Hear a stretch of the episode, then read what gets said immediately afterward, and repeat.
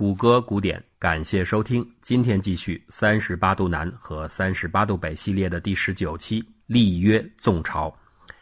斯大林和毛泽东的首次会见注定是不平静的。当斯大林握着毛泽东的手互致问候，并连声称赞他年轻时，毛泽东却很快以他惯有的略带不公的风格自嘲道：“我是一个长期受排挤的人呐，有话无处说哟。”毛泽东下面显然还有想说的话。这个斯大林口中的半个铁托，也许想做一点解释，可是却被斯大林打断了。胜利者是不受审的，不能谴责胜利者，这是一般的公理。需要说明一下的是，这段场景和对话在许多描述毛泽东的作品中都曾经出现过。它的出处是当时中方的翻译施哲的回忆录，有些作品中甚至还说斯大林当面向毛泽东表达了歉意。但是师哲写作回忆录时，距离这段历史发生的真实时间已经相隔久远，其记忆的偏差不在少数。比如这段对话，在苏方的翻译费德林的记录中就不曾提到斯大林有这样的说法，苏方的档案中也查询不到。也许师哲只是在描述他遥远记忆中关于斯大林和毛泽东这第一次见面时就存在的一种隐隐的对抗感觉，而这种感觉是真实的。因为毛泽东后来自己就抱怨过，见到斯大林以后很不高兴，在莫斯科和他吵得很厉害，而他们争吵的主要焦点就是中苏签约的问题。当结束了短暂的寒暄后，双方落座开始会谈，还没有说几句话，毛泽东开门见山提到了关于1945年的中苏条约问题。他说：“我来之前呀，我们内部开了一个会，我们认为关于这个条约应该是怎样怎样的。”话还没有讲完，斯大林立刻打断了这个话题，说：“你们来之前，我们也开了个会，我们认为1945年的条约很好，不能改变，必须保留。”这就把毛泽东的话头给堵死了。但是毛仍然不甘心，话题转了几圈以后，他又向斯大林问道：“说周恩来同志想到苏联来，是不是能够让他来一趟？”斯大林是什么人呢？那眼睫毛都是空的，马上就明白了这个话的意思。他对毛泽东说。你要是和他有事儿，你约；反正我没事儿，我不约。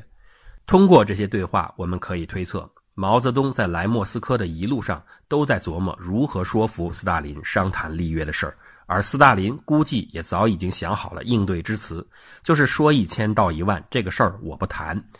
按照苏联的档案记载，当时的斯大林态度非常明确：我们内部决定暂不修改该条约的任何条款。按照斯大林的解释。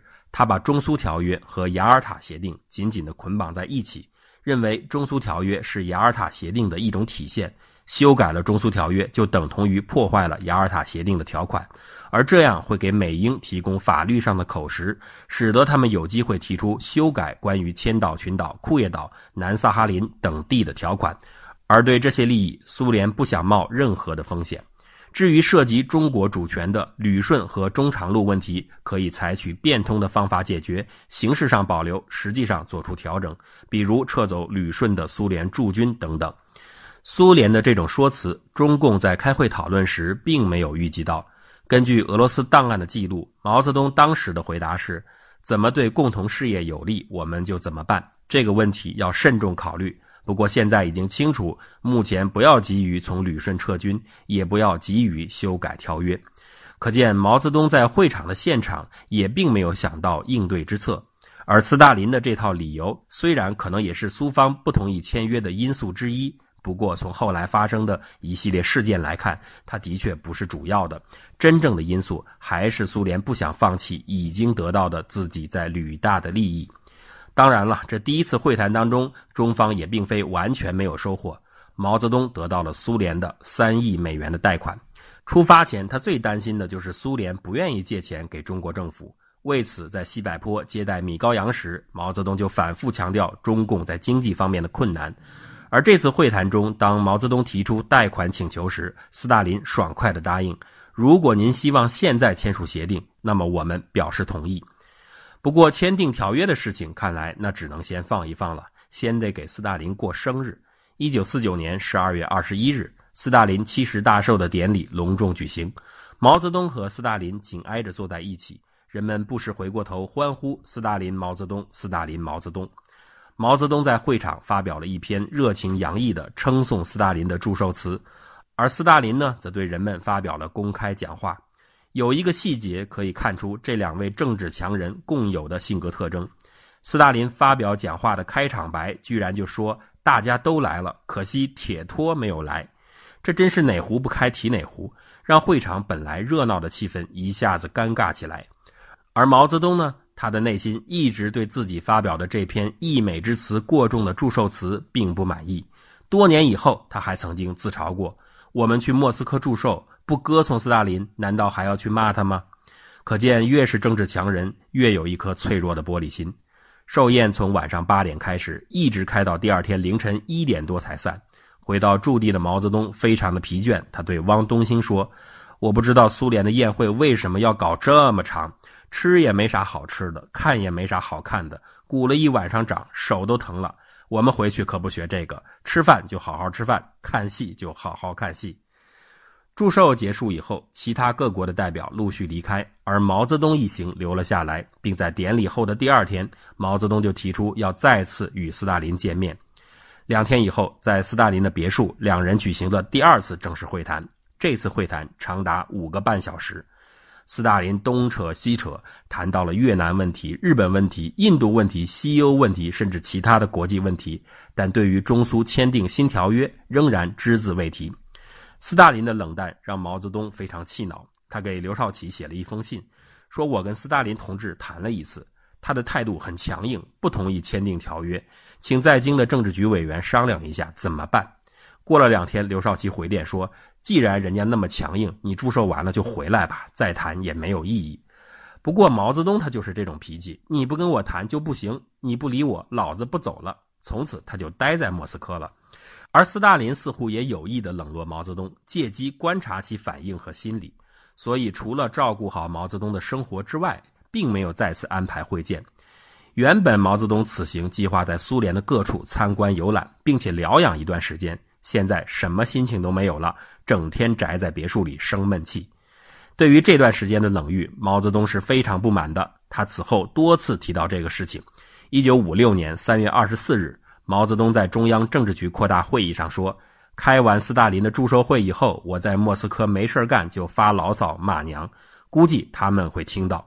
我对苏联党的联络员说，我在这里没事但是我做了很重要的几件事第一，吃饭；第二，拉屎。”第三，睡觉，每天做这三件事他们让我参观，我不去，反正不答应订同盟条约，我哪里也不去。科瓦廖夫邀请他四处走走，他没答应。苏联驻华大使罗申因与日本共产党会谈时涉及一些事情，请毛泽东出面接见，也被毛泽东拒绝。而且啊，毛泽东这段时间还不断的寻事儿，一会儿要睡木板床，一会儿嫌马桶坐不习惯，要用蹲坑。毛泽东在屋子里除了看书就是看电影，要不就是对着苏联翻译和联络人员当喷子，成了一名十足的宅男。毛泽东这一宅不要紧，他就从公众视野中消失了。很快，其他国家的媒体就开始注意到这一点，纷纷猜测，是不是毛泽东被斯大林扣留了，或者毛泽东出了什么问题。利用这个素材，美国的国务卿给美国驻英和驻苏大使发来电报，让他们在媒体上借机搞几个谣言，说毛泽东被斯大林软禁起来了，以及说中国国内的刘少奇、朱德发动政变，毛泽东无法回国了。这样一来啊，闹得满城风雨，搞得斯大林也招架不住。他赶紧找来中国驻苏大使王稼祥，说：“说你能不能跟毛泽东同志说说，让他不要潜水了，好歹出来透个气儿嘛，不然这样我们受不了的。”结果，毛泽东终于同意出来发个帖子。他发表了一个书面接见塔斯社记者的声明，说明自己根本没啥事儿，这次来就是来签约的，啥时候走那要看谈判的情况而定。就这样，斯大林和毛泽东之间的僵局一直持续到了1949年的年底。时间很快来到1950年的元旦，毛泽东提出月底准备提前回国了。他大概此时觉得签约已经没有希望，干脆回去算了。可是就在这个时间点，事情起了戏剧性的变化。一月二号晚上，斯大林让莫洛托夫去找毛泽东，说斯大林同志同意按照中国的条件签订新的同盟条约。斯大林的让步当然不是因为上述的毛泽东的宅男计，而是当前的国际形势起了变化。其实主要是美国发生了变化。就在十二月二十三号，美国国务院向所有的驻外使团发出了一份秘密文件，通知他们对台湾实施撒手政策，也就是不管了。而十二月二十九号晚上，美国国家安全委员会召开了一次政策研讨会，和对台湾支持最坚决的军方协调如何对待新中国的立场。军方仍然希望坚定地守住台湾，继续敌视中共政权，而艾奇逊等则主张务实的和中国接触。不要再管台湾的事情，以此换取中共的好感，避免中共一边倒的和苏联进一步结盟。就这样，在一九四九年的年底前后，美国已经决定彻底放弃台湾。这种改变很快就被苏联所掌握和察觉。都是老中医，你开什么偏方啊？老辣的斯大林一眼就敏锐地觉察到，这是美国要拉拢中国的架势，故此他才决定对毛泽东做出妥协。那天晚上，毛泽东非常的高兴，好像终于通关的感觉。他立刻写信给周恩来说：“斯大林终于同意我的条件了，你马上做好准备，五天后出发，十天以后到达，你跟他谈判。”然后呢，毛泽东干什么呢？他去参观东宫，看电影、逛街、看大海，体验文艺青年的慢生活去了，因为他根本不会管谈判的具体细节。事实证明，他不管细节就对了。文科生注定干不了技术难的活。斯大林的出招还没有结束呢。他虽然表面上答应跟你签订合约，实际上呢却挖了一个大坑。从一月五号起，苏方成立了一个庞大的条约起草小组，外交部、交通部几个部委联合，把原先旧条约的文本进行了大量修改。但是注意，基本内容根本未变，等于是改头换面了一下。其中关于中长路、旅顺港和大连港的协定条款内容，几乎和一九四五年的完全一致。所以到了二十三号，中方拿到这个条约的文本后一看，马上就怒了，这不是换汤不换药吗？于是毛泽东和周恩来一商量，决定咱们重新起草一个。这项工作紧迫又细致，如果不是周恩来在，如果不是中国团队的精干，很难及时的完成。中方在新条款中要求：第一，旅顺港要在一九五二年底以前归还给中国；第二，大连港立即收回所有租给苏联的物资，全部无偿还给中国。第三，立即无偿归还中长路。二十六号，中方把这个方案交给了苏联。我们今天虽然不知道苏联拿到这个方案以后是怎么讨论的，但是我们可以看到，斯大林拿到这份文件以后，在上面画满了各种的涂改以及许多个问号、叹号，足见他对这份条约不满意之情。但是后来，苏方居然完全同意了中方的文本。那苏方为什么要再次让步呢？因为美国队友又帮忙了。杜鲁门公开发表演讲说：“台湾从来都是中国的领土，美国对台湾没有任何野心。如果台湾海峡发生战争，那是中国的内战，跟美国没有关系。”十六号，他还嫌不够劲儿，再次公开演讲，直接挑事儿。说中美之间呐有传统的历史友谊，我们美国对中国人民特别友好。八国联军时我们没有参加，租界地我们没有设立。中国同胞，你们倒是应该好好想想，是谁把你们的外蒙古分裂出去的？是谁把你们东北的一百五十多万平方公里弄走的？你想想，斯大林看了这样的演讲后啥感觉？他立刻把毛泽东叫过来说：“兄弟啊！”群众里边有坏人呐，杜鲁门就是，咱可不能上当，咱们赶紧联合发表一个声明谴责他，啊，另外你们前几天弄的那个本子挺好，没问题，咱就签约吧。就这样，从一月底开始谈判，到二月十四号，中苏双方正式缔结了新条约。斯大林在心不甘情不愿，外有坏人挑事内有匠人叫板的情况下，极其勉强地同意了签约。这次签约不仅苏联面子上非常难看，而且还失去了在东亚的温水良港。那斯大林怎么会善罢甘休呢？就在中苏正在谈判的一月十七号，莫斯科收到了驻朝大使史特科夫发来的报告。当天中午，朝鲜外务省为即将上任的朝鲜驻华大使李周渊举行欢送宴会。这次宴会上，金日成喝醉了，他借着酒劲儿对史特科夫说。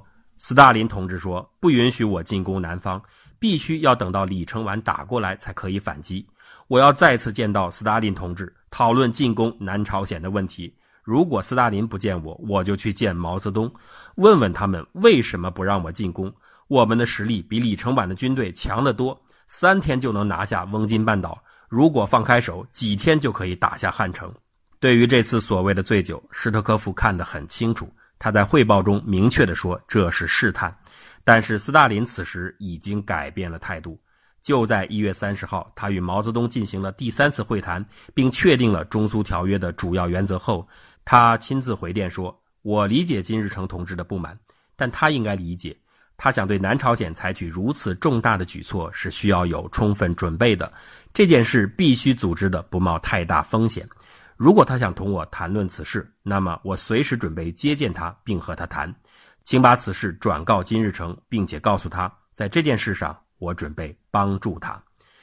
在迄今所见到的所有档案资料中，这是斯大林第一次对发动朝鲜战争打开了绿灯。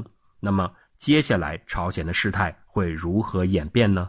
我们下期再讲。